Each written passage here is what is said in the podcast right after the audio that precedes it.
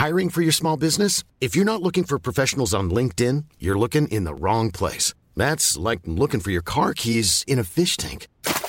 LinkedIn helps you hire professionals you can't find anywhere else, even those who aren't actively searching for a new job but might be open to the perfect role. In a given month, over 70% of LinkedIn users don't even visit other leading job sites. So start looking in the right place. With LinkedIn, you can hire professionals like a professional. Post your free job on linkedin.com slash people today. Bonjour, c'est Zoé de Louis. Ça fait maintenant deux ans que j'ai la chance de travailler pour Louis Média et que vous entendez ma voix sur vos podcasts préférés. Travailler pour quelque chose qui a du sens pour moi, c'est essentiel à mon épanouissement au quotidien.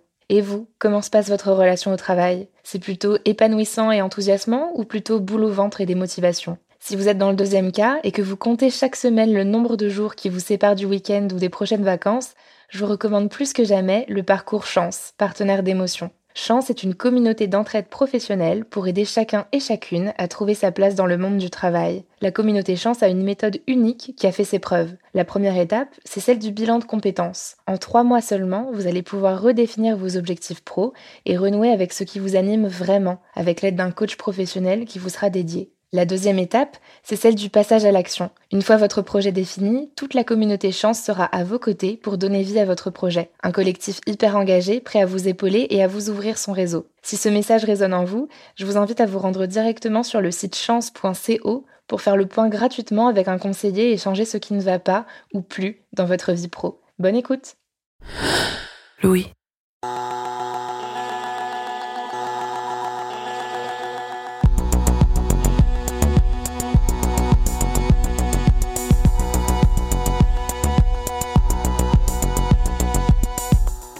Il y a quelques années, une de mes amies d'enfance a fait un burn-out. Elle avait à peine 30 ans, elle occupait un poste à responsabilité dans une banque à Londres et elle a craqué. C'est la première fois qu'une personne proche de moi est touchée par cette maladie. C'est pas faute d'en entendre souvent parler dans les médias. Le burn-out est le mal de notre siècle. Je lis souvent ça dans la presse. J'ai l'impression que dans ma génération, c'est-à-dire des jeunes trentenaires, beaucoup d'entre nous en ont déjà entendu parler et savent en repérer les signes. En réalité, ça ne nous empêche pas d'en être victime, bien au contraire. Et j'en ai été témoin avec mon amie. Elle qui est surdiplômée, bien informée, qui prend soin d'elle, tout ça ne l'a pas protégée. À cause de son travail extrêmement prenant et d'un mauvais management, elle a commencé à faire des crises d'angoisse, à perdre du poids, à aller au travail à reculons, jusqu'à finalement se faire arrêter plusieurs semaines. Aujourd'hui, elle est soignée et elle occupe un autre poste qui la rend heureuse. Mais son expérience m'a fait comprendre que même la personne qui semble la plus armée peut être victime de ce mal-être, et surtout qu'il n'y a pas d'âge pour le burn-out. Vous écoutez le troisième épisode de la mini-série de travail en cours sur les premiers emplois, pensés avec le média Tapage. Dans cet épisode, Marion Botorel s'intéresse au phénomène d'épuisement professionnel chez les jeunes dès leur premier job. Elle a recueilli le témoignage d'Anissa, une ingénieure de 25 ans qui a fait un burn-out dans son tout premier poste. Elle a aussi parlé à François Marchand, psychiatre à l'hôpital de la Pitié-Salpêtrière à Paris et auteur de Burn-out, le mal du siècle, ainsi qu'à Marc Loriol, sociologue, spécialiste de la fatigue et du stress au travail. Je suis Camille Maestracci. Bienvenue dans Travail en cours.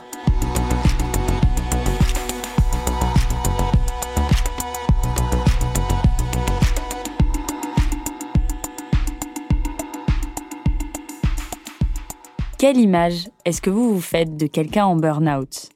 Pour moi, c'était disons un ou une quarantenaire tout juste promu et qui se fait dépasser par les exigences de ce nouveau poste il ou elle croule sous le travail, se démène pour tenir ses deadlines et finalement s'épuise. Le burn-out, c'était en tout cas pour moi un processus sur plusieurs années, voire même sur plusieurs décennies avant le craquage. Alors comment imaginer que ça puisse arriver lors d'un premier job, où on débarque normalement tout frais? C'est pourtant ce qu'a vécu Anissa un peu plus d'un an après son arrivée sur le marché du travail. Pour moi, ça a été euh, assez difficile de, de, de me dire que j'étais si jeune et que j'étais censée avoir un burn-out. Et je pense que j'ai mis quand même plusieurs semaines, voire plusieurs mois, à vraiment accepter que c'était ça, en fait. Parce que c'est voilà pour moi ça faisait partie de la faiblesse. Pourtant, franchement, je suis assez sensibilisée voilà, personnellement à tout ce qui est maladie mentale, etc. je dirais jamais que quelqu'un qui a une dépression euh, ne fait pas d'efforts ou quoi que ce soit, mais là j'avais vraiment l'impression d'avoir fait un caprice en fait. Je j'étais persuadée que c'est moi qui avais juste pas géré, que c'était moi qui avais craqué trop vite et que que c'était c'était pas du tout un problème de de système ou quoi que ce soit, que c'était moi en fait. Et euh, voilà, il y a une certaine honte quelque part aussi hein, de pas avoir géré, d'avoir eu cette opportunité et puis d'avoir raté. Euh, c'est voilà, on se dit euh, j'aurais pu faire une carrière super, quelque chose de super, et puis en fait j'ai juste pas résisté euh, au peu de pression qu'il y avait. Et donc on minimise énormément du coup euh, les conditions de travail, euh, le, les conditions de management, euh, tout ce qui peut contribuer. Et on se dit que c'est uniquement personnel, quoi. En fait, pendant très longtemps, je l'ai juste dit à personne. Bon, évidemment, mon copain était au courant parce qu'on habite ensemble, mais après, euh, voilà, je l'avais pas dit à mes parents en fait. Je, je sais même pas si finalement j'ai fini par leur dire exactement combien de temps j'avais été arrêtée ou ce qui s'était vraiment passé, parce que j'avais honte en fait. Anissa a 25 ans. Il y a deux ans, après un master de mathématiques appliquées à la fac, elle décroche un premier job inespéré, comme ingénieure dans une grande entreprise de l'aéronautique.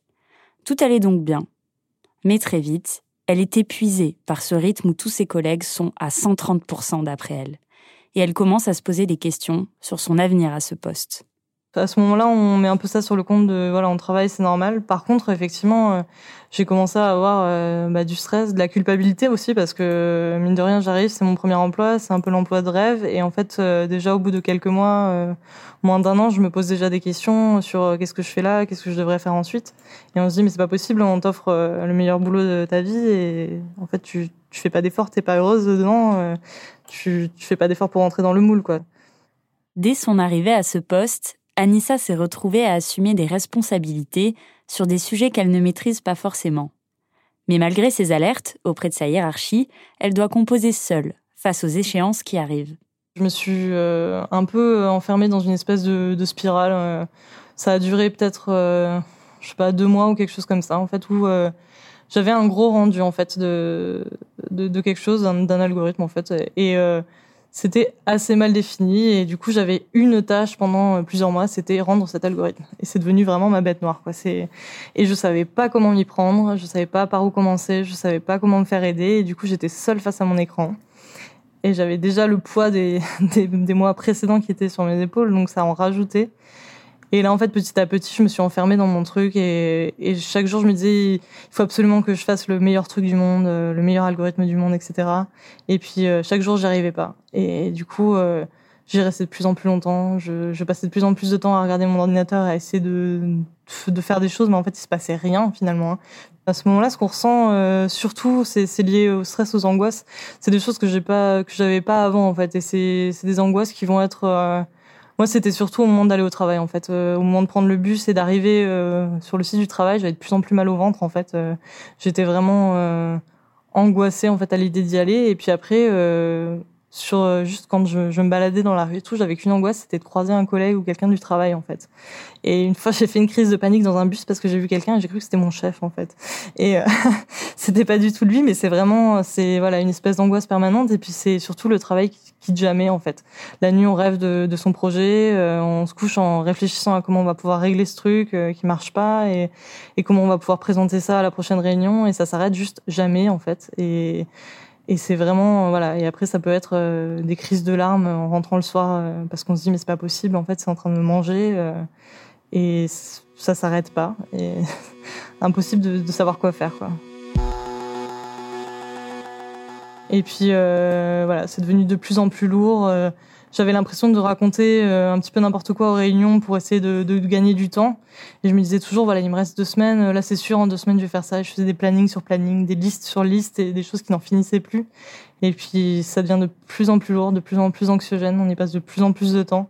Jusqu'au moment où il n'y a plus que ça. Et, euh, et on s'arrête pas en fait. Je, je, mangeais de moins en moins, je voyais de moins en moins mes collègues, je devenais de plus en plus agréable. Et puis un jour... Euh, voilà, je me rends compte que tous les jours, je pleure au travail. Et vraiment, euh, tous les jours, je, pleure de mon ordinateur. Je me cache dans les toilettes pour pleurer parce que j'en peux plus. Et, et, là, je me dis, non, c'est pas possible. Euh, il faut que je fasse quelque chose. Pourtant épuisée, Anissa tient jusqu'à la date où elle doit rendre son algorithme. Elle y parvient, même si elle n'est pas fière du résultat. Mais une fois cette deadline passée, la jeune femme craque. Ça m'arrivait de pleurer euh, tous les jours au travail. Mais là, c'était vraiment, euh, c'est une journée où je, n'ai rien fait à part ça, quoi, à part euh, fixer mon ordinateur et, et pleurer devant et plus rien n'allait, quoi. C'était vraiment, j'ai une espèce de Madeleine au travail. Et, et, donc, bon, je me dis, je veux pas rester comme ça, en fait. Son conjoint l'avait déjà amenée chez le médecin parce qu'elle annulait à chaque fois au dernier moment les rendez-vous qu'il lui prenait. Et le médecin l'avait d'ailleurs déjà arrêté brièvement quelques jours. Mais cette fois-ci, Anissa s'y rend d'elle-même. Sur le moment, je me suis dit, euh, voilà, j'ai fait le truc euh, classique où je me dis, non, je, finalement, je n'ai pas besoin d'y aller, tout va bien, etc. Je vais dans la salle d'attente, je suis euh, super bien, je rigole et tout. Et puis, arrivé devant elle, elle me demande si ça va. Et là, je fonds en larmes et elle me dit, bon, maintenant, ça va pas. Et là, je me dis, bah non, effectivement, ça ne va pas. Et pareil, elle m'a refait son interrogatoire de, de symptômes du burn-out. Et là, elle m'a dit, bon, bah, là, non, c'est pas possible, quoi. C'est au moins deux semaines d'arrêt pour se remettre et voire plus. On se revoit dans deux semaines et on en discute. Et, euh, puis deux semaines euh, auxquelles elle a rajouté un mois et finalement ça a été un mois et demi. Quoi. À ce moment-là, Anissa est mise en arrêt pour état anxio-dépressif lié au travail. J'ai refusé, de toute façon, je me suis dit, c'est pas possible, ils exagèrent, euh, ça va pas si mal que ça. Euh, j'ai eu vraiment beaucoup de contradictions. Je me suis dit, non, c'est pas, c'est pas possible. Euh. En plus, je me suis dit, à mon âge, dans un premier poste, c'est pas possible. Les quelques personnes que j'avais vu faire des burn-out au travail, parce que mine de rien, il y en a quand même, et j'en connaissais quand même plusieurs là où je travaillais, c'était des gens plus âgés, enfin, qui avaient une quarantaine d'années. Voilà, c'était une espèce de crise de la quarantaine. Enfin, c'est après plusieurs années de travail et plusieurs conditions de travail euh, sur des projets peut-être plus gros en plus. Parce que moi, je me suis dit, j'ai quand même des projets qui sont assez petits parce que je viens d'arriver. Et euh, je me suis dit, c'est quand même pas possible d'être euh, submergé par ça, quoi. Je me suis dit, il n'y a pas tant de charges que ça. C'est moi qui sais pas gérer, donc ça peut pas être vraiment un burn-out parce que pour moi, le burn-out c'était associé vraiment à la personne qui travaille trop, qui se donne entièrement à son travail et j'avais pas l'impression d'avoir fait ça. sur le moment, en fait, moi, je me suis pas vraiment dit que c'était grave parce que euh, je me suis dit voilà elle m'arrête ça ira mieux. Et en même temps euh, bon j'avais un peu cherché aussi je me suis dit si elle me dit que c'est c'est grave c'est que ça doit l'être aussi. Si c'est elle qui l'a dit bon elle a quelque part l'autorité de le faire. Et euh, elle elle m'a dit que c'était voilà un syndrome d'épuisement lié au travail. Bon c'est la traduction française du burn-out hein, de toute façon il n'y avait pas vraiment de doute sur ce que c'était et et puis euh, surtout, euh, j'ai écouté un peu ce qu'on me disait. Voilà, mon copain et elle m'ont dit en gros, si tu t'arrêtes pas, ça va devenir vraiment très grave pour le coup. Pour faire cet épisode, nous avons passé un appel à témoignages sur les réseaux sociaux faisant explicitement référence au burn-out. Beaucoup de personnes nous ont contactés, comme Anissa, pour nous raconter l'épuisement professionnel intense qu'ils avaient vécu lors de leur premier emploi mais tous ne mettaient pas forcément le terme de burn-out sur ce qu'ils avaient vécu, même s'ils répondaient à un appel à témoignage sur le burn-out. J'ai donc compris qu'il y avait un flou autour de la définition du burn-out. D'ailleurs, les témoignages que j'ai reçus faisaient état de symptômes très variés et différents les uns des autres. Pour y voir plus clair, je suis allée interroger le professeur François Marchand. Il est psychiatre à l'hôpital de la Pitié-Salpêtrière à Paris et il a écrit un court livre intitulé Burnout, le mal du siècle. Le docteur Marchand voit passer beaucoup de jeunes dans son service, ainsi qu'à l'hôpital Sainte-Anne, où il exerce aussi. Bonjour docteur. Allez-y. Enchanté. Alors comment reconnaît-on le burn-out? Premièrement, il y a un épuisement professionnel avec euh, une répercussion de cet épuisement autour de soi, pas seulement au travail. Donc il n'y a pas que le travail, ça se répercute dans la famille. Les contacts sociaux sont différents, etc. L'autre chose qui fait partie du burn-out, en dehors de l'épuisement professionnel, c'est la dépersonnalisation. C'est-à-dire qu'on a une vision un peu euh, numéraire des gens. C'est-à-dire c'est le numéro 13 qui a fait ceci, euh, c'est la chambre 21 qui a fait cela. Enfin, euh, on, se dépersonnalise. Et puis après, il y a le contexte social qui est de se dire que finalement, on se moque un peu de ce qu'on fait et on y voit seulement un travail alimentaire ou quelque chose de différent. C'est les trois grandes choses qui déterminent le burn-out. En résumé, il y a trois aspects principaux pour identifier un burn-out. D'abord, c'est une perte totale d'énergie physique et psychique. Ensuite, c'est ce que vient de dire le docteur Marchand, à savoir une forme de déshumanisation, voire de cynisme qui s'installe dans nos rapports aux autres. Et le troisième symptôme, c'est une perte d'efficacité professionnelle. Ce sont les dimensions identifiées par Christina Maslach dès les années 70.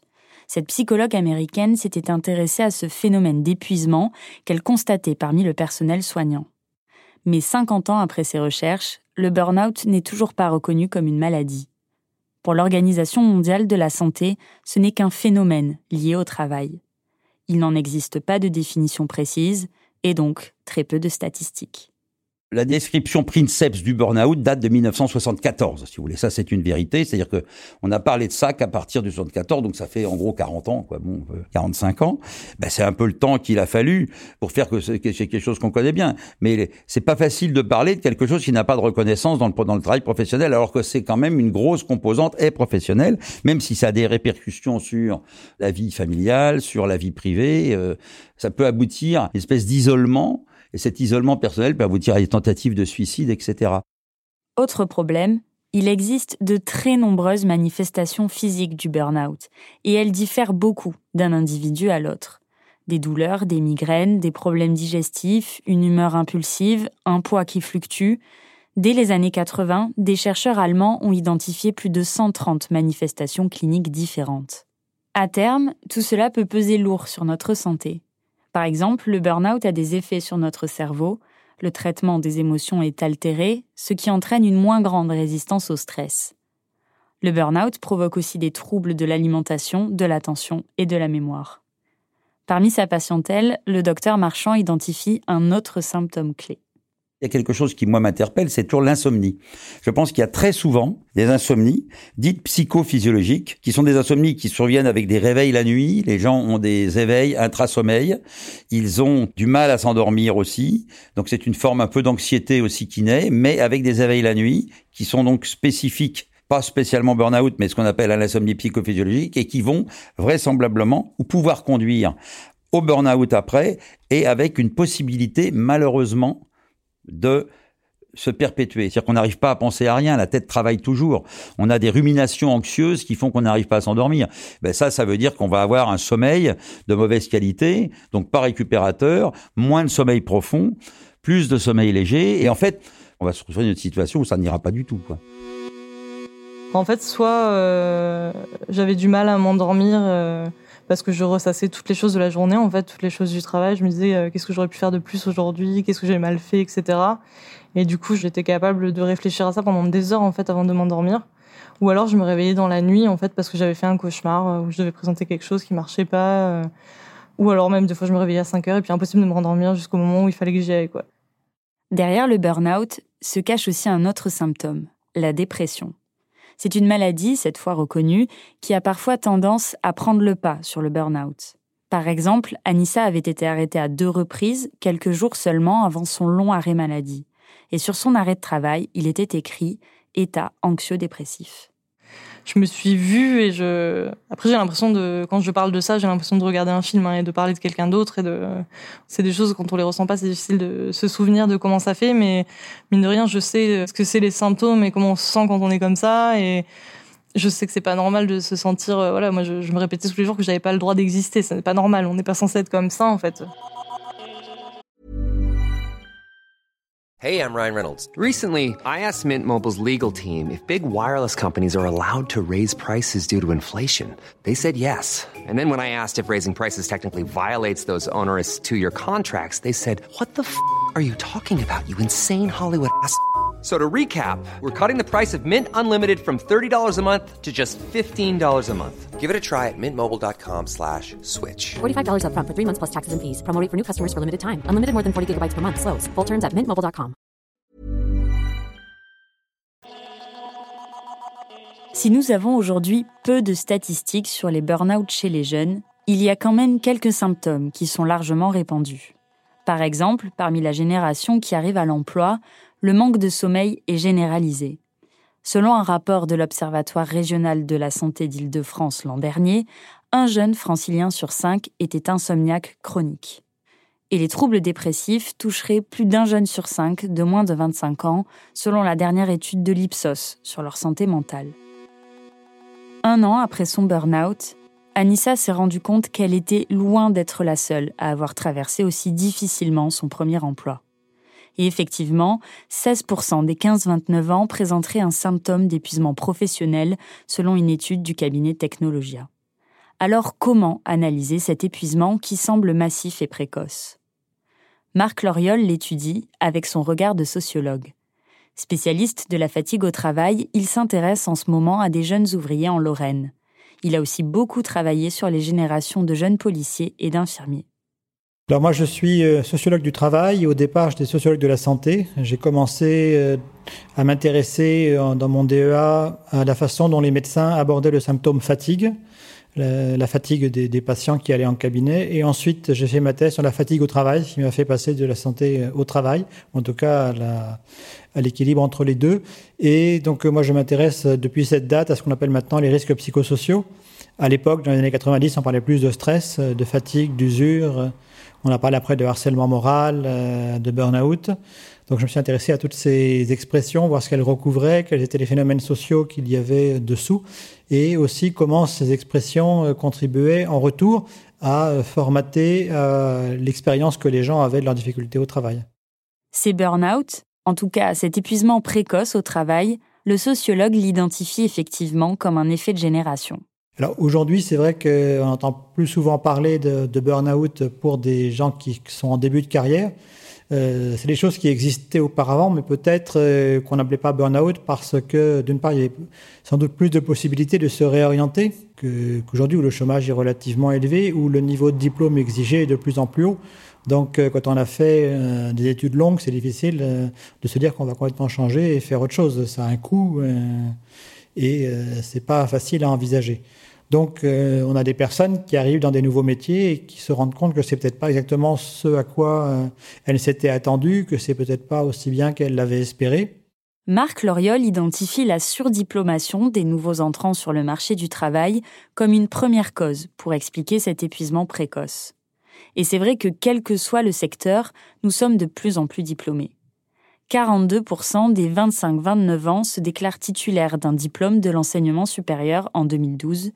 À titre de comparaison, c'est 17% environ pour la génération aujourd'hui âgée entre 60 et 65 ans. Des études plus longues, plus complexes et plus exigeantes, mais qui ne préparent pas bien aux réalités du monde professionnel. Il peut y avoir un décalage entre les attentes des jeunes vis-à-vis du marché du travail et la réalité de leur premier emploi. Oui, on cherche un retour sur investissement à la fois en termes, euh, on dirait, on peut dire matériels, de conditions de travail, de, de d'avantages de, divers de salaires, mais aussi euh, un retour, on peut dire, plus intellectuel, c'est-à-dire le fait de pouvoir utiliser les compétences et les connaissances que l'on a acquis dans, dans ces études. Mais l'écart est parfois si important que ça ne peut que conduire à une grande désillusion. Il y a ce, sentiment que le travail n'a pas beaucoup de sens, ou en tout cas euh, le sentiment que les connaissances qu'on a acquises dans sa formation ne peuvent pas être euh, utilisées à plein parce que on a des directives qui viennent de plus haut et qui euh, limitent finalement ce que ce que l'on peut faire. D'où la volonté de se réorienter vers des secteurs où on a le sentiment que on pourra donner plus de sens à son travail. Le manque de sens, c'est le terme qui est constamment revenu dans tous les témoignages que j'ai reçus. Cette génération qui perd pied lors de son premier emploi cherche davantage de sens dans son travail. D'ailleurs, c'est exactement le cas d'Anissa. Elle analyse aujourd'hui son burn-out comme la somme de plusieurs choses. C'était certes un emploi qui ne lui plaisait pas énormément, dans une équipe où elle ne parvenait pas à s'intégrer, mais surtout, c'était un métier auquel elle ne trouvait pas suffisamment de sens. En fait, ce qui devenait difficile, c'est que j'arrivais au travail, je voyais euh, les, les devis qu'on faisait pour des algorithmes sur des hélicoptères, pour faire voler un hélicoptère, et puis je me disais, mais c'est ridicule, en fait, on est en train de mettre des, des millions d'euros sur, euh, sur ça, et puis en fait, euh, bah, il y a des gens qui meurent de faim, il y a des gens qui, qui ont besoin de sous, et puis moi, j'étais là, je me disais, mais qu'est-ce que je fous là, en fait Enfin, puis au-delà de l'argent que eux ils y mettaient, je me disais, mais moi, en plus, ma personne, en fait, que j'ai pas autre chose à faire que ça dans la journée, plutôt que de rester là sur cet ordinateur idiot. c'est vraiment, je je voyais pas l'intérêt en fait. J'ai commencé à réfléchir, je me suis dit que j'allais reprendre des études parce que j'avais passé quelques entretiens pour des postes dans, dans la boîte. Mais en fait, euh, je me voyais plus nulle part dans cette entreprise en fait. Ça avait pas vraiment de sens et donc du coup, j'avais pas envie d'être dans cette entreprise. Et je passais des entretiens pour des postes et sur le moment, je me disais, ah, ça a l'air super chouette et tout.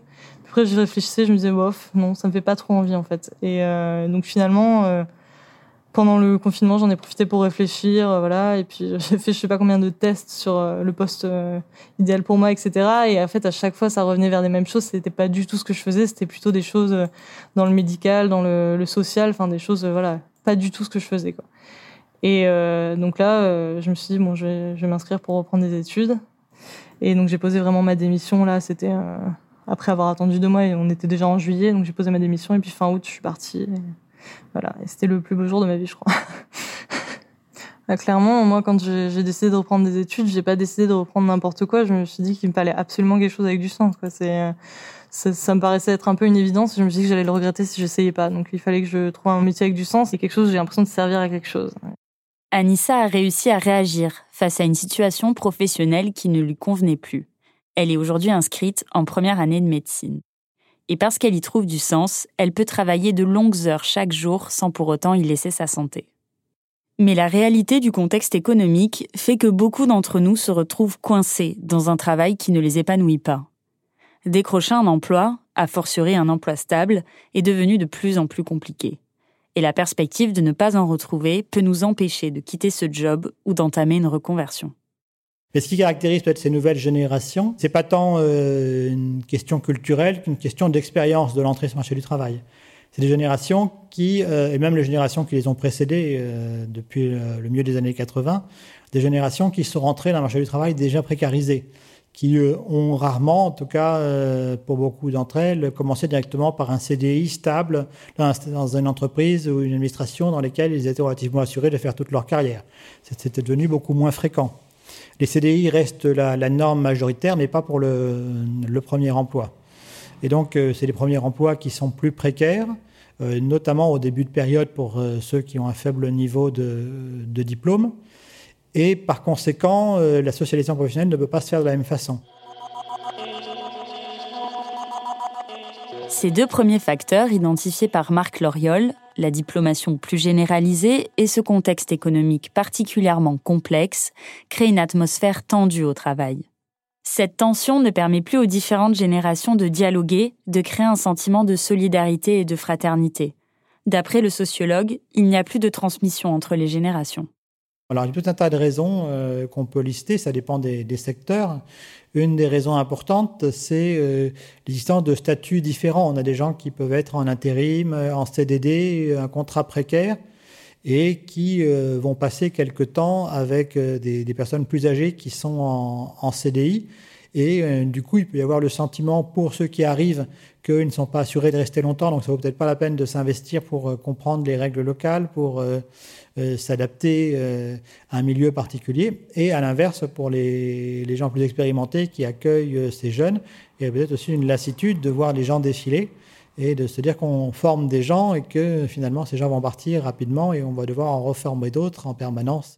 Marc Loriol m'explique aussi que c'est devenu assez nouveau de vouloir se réaliser par le travail. Qu'avant, ce qu'il nomme les collectifs, c'est-à-dire des groupes cimentés dans leur rapport commun au travail, permettait une forme de reconnaissance. On travaillait sur le même poste, on pouvait s'évaluer les uns les autres, se féliciter. Aujourd'hui, selon lui, cette valorisation entre collègues n'existe plus. Et il y a l'idée que finalement, les jeunes qui arrivent dans l'industrie aujourd'hui sont des gens qui ont euh, des niveaux de diplôme plus élevés qu'auparavant, parfois à qui on a promis un accès assez rapide à un niveau de, technicien, et en même temps, euh, les postes de techniciens sont pas si nombreux euh, que ça, et donc il peut y avoir des clashs entre les jeunes qui arrivent et qui pensent que euh, leur niveau de diplôme les mettrait au-dessus des, salariés plus anciens qui ont des diplômes plus faibles, voire pas de, de diplôme du tout, et les anciens qui considèrent ces jeunes comme n'étant pas suffisamment respectueux de leur expérience, de leurs savoirs locaux accumulés dans une entreprise particulière au cours du temps. Et donc, euh, là aussi, euh, la méfiance fait qu'il euh, y a moins de transmission. Donc, quand les deux, ces deux facteurs se combinent, la mobilité, la, précarité et le turnover des jeunes et cette plus grande méfiance, parce qu'il y aurait une sorte de vision un peu différente entre les, jeunes qui arrivent et qui ont été un peu plus formatés par des études de type scolaire ou universitaire et les anciens qui sont formés plus sur le, terrain. Euh, ça euh, crée euh, beaucoup de, défiance et, de distance. Cette défiance qui s'installe entre les générations génère des clashs, selon Marc Loriol. Les jeunes arrivant dans ce contexte ont donc du mal à s'intégrer et à se projeter sur le long terme dans les entreprises qu'ils rejoignent au tout début de leur vie professionnelle. Anissa aussi parle de cet isolement dans ses missions. Quand on vient juste d'arriver dans une entreprise euh, sur des sujets techniques qu'on maîtrise pas forcément, une organisation qu'on maîtrise pas forcément, se retrouver seul euh, face à un client ou même juste quelqu'un d'un autre département, ça, ça, peut être assez anxiogène. J'avais des gens qui me posaient des questions euh, sur sur notre cœur de métier que je maîtrisais pas forcément. En fait, je venais d'arriver, donc ça c'est de la pression tout le temps. Et du coup, en fait, je passais mon temps à essayer de rattraper un peu c'était même pas du retard parce qu'en fait j'avais pas de retard, je venais d'arriver, mais à essayer de rattraper l'expérience que j'avais pas, quoi. Donc euh, voilà.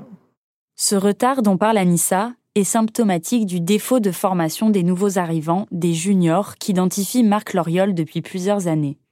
Il faut être efficace dès les premiers jours de son premier job, il n'y a plus de temps pour se former. Là aussi, c'est quelque chose d'assez nouveau selon le sociologue, et cela contribue à un épuisement précoce des jeunes employés. Il estime d'ailleurs que les jeunes les plus à risque face au burn-out sont ceux qui, dès la sortie de leurs études, étaient les plus volontaires pour faire leurs preuves. D'après Marc Loriol, ils ne sont pas aidés par les techniques de management et s'isolent rapidement. L'arrivée dans un premier emploi, c'est comprendre ce qu'on attend de nous dans un système qui est de plus en plus euh, hiérarchisé, normalisé, avec euh, des standards, des process, euh, des normes qui sont définies de façon extrêmement stricte et précise, et par rapport auxquelles il est de plus en plus compliqué de trouver des marges de manœuvre. Puis il y a aussi un autre élément important, c'est que euh, on passe pour dire les choses de façon un peu rapide, mais qui sont euh, globalement justes. Une situation où pendant longtemps on demandait aux gens de faire un travail euh, de bon niveau, un beau travail en fonction de normes qui étaient reconnues comme justes et normales localement. Aujourd'hui, on ne demande plus aux gens de faire un beau travail, mais on demande de faire plus. Plus que le mois précédent, plus que l'an passé, plus que le collègue ou plus que l'entreprise d'à côté. Et du coup, euh, on est dans un système où euh, la question des limites devient insoluble parce que faire un beau travail, c'était arriver à un certain niveau de qualité qui était reconnu par tous et il pouvait y avoir des débats, euh, parfois même des conflits autour de la capacité à réaliser ce bon niveau de travail avec les moyens dont on disposait. Aujourd'hui, faire toujours plus, il n'y a plus de limites. Et puis, tout le monde ne peut pas être le meilleur, tout le monde ne peut pas faire mieux que les autres. Mathématiquement, il y en a qui sont au-dessus, forcément, d'autres sont en dessous. Alors que dans beaucoup d'endroits, on système de benchmark où on demande à tout le monde d'être au-dessus de la moyenne. Ce qui est, euh, encore une fois, mathématiquement impossible à réaliser. Et le risque, c'est que euh, les gens soient poussés à s'épuiser, à en faire toujours plus, ou finalement à abandonner et à se considérer comme n'étant plus dans la course et euh, n'étant plus un bon professionnel, et puis aussi étant quelqu'un qu'on peut facilement classer comme quelqu'un qui n'a pas de potentiel, dont on va chercher à se débarrasser, quoi pour la hiérarchie, le plus vite possible. Et euh, dans des postes plus concurrentiels, plus en haut de la hiérarchie, on a ce sentiment de devoir toujours faire plus, sans finalement savoir à quoi correspond euh, ce plus. Dans les témoignages que j'ai pu recueillir, les jeunes sont nombreux à décrire une forte compétition entre eux, dès leurs études pour décrocher les meilleurs stages, mais aussi lors d'un premier emploi, pour être à la hauteur d'exigences pas toujours claires. Quand on a plus de difficultés à démontrer qu'on a fait un, travail réussi et de qualité, euh, quand c'est plus compliqué de savoir ce que, ce que ça veut dire avoir bien fait son travail, euh, la solution, ou une des solutions, c'est pas la seule, mais ça peut être aussi de montrer euh, qu'on est prêt à s'engager très fortement. Et, dans les métiers de, du management et de l'encadrement, ça veut dire rester plus tard, étendre ses journées de travail ou être disponible pendant ses congés pour répondre à, à, ses mails ou à différentes demandes ou à des coups de téléphone. Donc du coup, on en vient à penser que si on ne démontre pas qu'on est entièrement disponible, qu'on est prêt à rester de plus en plus longtemps, euh, on on sera plus considéré comme quelqu'un qui a de la valeur. Avec ce toujours plus, au bout moment, il y a euh, un risque d'épuisement, de décompensation ou de désillusion. Le risque de désillusion peut être aussi lié au fait que finalement, euh, on a le sentiment de beaucoup donner et de ne pas avoir de retour. On ne peut plus se réassurer vis-à-vis des autres du fait que l'on fait un bon travail, donc on a le sentiment qu'on finalement on n'est plus un bon professionnel. Donc c'est la, dernière phase, on, a l'impression qu'on n'est pas à la hauteur, qu'on a mal choisi son métier, qu'on n'est pas dans le bon secteur. Et donc on tombe rapidement dans la dévalorisation de soi et la dépression professionnelle.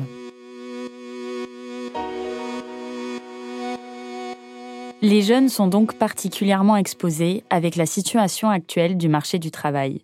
C'est bien pour ça qu'il faut être particulièrement vigilant dès qu'apparaissent les premiers symptômes, l'insomnie et les troubles dépressifs à première vue. Si tel est votre cas, vous n'êtes pas seul. Des solutions existent, la première étant d'en parler, à vos proches, mais aussi à vos collègues. En en parlant, vous vous rendrez peut-être compte que c'est un problème systémique dans votre entreprise. Les syndicats, voire les représentants du Conseil économique et social, et même la direction des ressources humaines peuvent aussi vous aider. Mais ce pas est évidemment encore difficile à franchir, et il le sera tant que le burn-out ne sera pas reconnu comme une maladie professionnelle. C'est l'objectif d'ici quelques années du docteur Marchand et de ses collègues. Encore une fois, quoi qu'il en soit, parlez-en. Des associations peuvent vous recommander des professionnels, des praticiens spécialisés sont formés pour vous écouter. Il n'y a pas d'âge pour faire un burn-out. Vous venez d'écouter Travail en cours. Si vous voulez nous raconter une histoire à propos de votre travail, vous pouvez nous écrire à hello at louismedia.com. Cet épisode a été tourné et écrit par Marion Botorel. Louise Emerlet est chargée de production. Cyril Marchand était au montage et à la réalisation. La musique est de Jean Thévenin et le mix a été fait par Olivier Baudin. Marion Girard est responsable de production et Maureen Wilson, responsable éditoriale. Mélissa Bounois est à la direction des productions et Charlotte Pudlowski à la direction éditoriale. Vous pouvez nous retrouver là où vous avez l'habitude d'écouter vos podcasts, Deezer, iTunes, Spotify, SoundCloud. Vous pouvez aussi nous laisser des commentaires et des étoiles. Et si l'épisode vous a plu, n'hésitez pas à en parler autour de vous. Et si vous aimez ce podcast, découvrez les autres podcasts de Louis, Émotion, le Book Club, Injustice, Passage. À bientôt!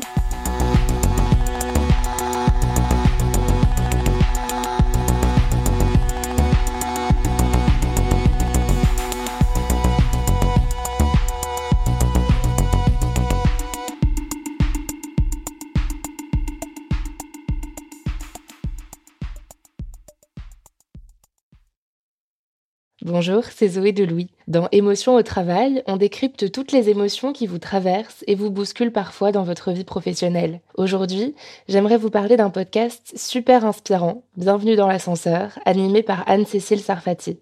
Dans chaque épisode, elle reçoit des personnes au profil varié, médecins, responsables commerciaux, chefs d'entreprise, qui ont su gravir l'ascenseur social. Parti de rien, il et elle partagent leur parcours, leurs rêves, leurs doutes, leurs émotions dans lesquelles vous vous reconnaîtrez sûrement, et donnent des conseils pour oser monter dans l'ascenseur social quand on n'y croit pas pour soi-même. Alors allez découvrir ces belles histoires de réussite en écoutant Bienvenue dans l'ascenseur, disponible sur toutes les plateformes. Merci à Bienvenue dans l'ascenseur pour leur soutien et bonne écoute. When it comes to your finances, you think you've done it all. You've saved, you've researched, and you've invested all that you can. Now it's time to take those investments to the next level by using the brand behind every great investor, Yahoo Finance. As America's number one finance destination, Yahoo Finance has everything you need, whether you're a seasoned trader or just dipping your toes into the market. Join the millions of investors who trust Yahoo Finance to guide them on their financial journey. For comprehensive financial news and analysis, visit yahoofinance.com, the number one financial destination, yahoofinance.com.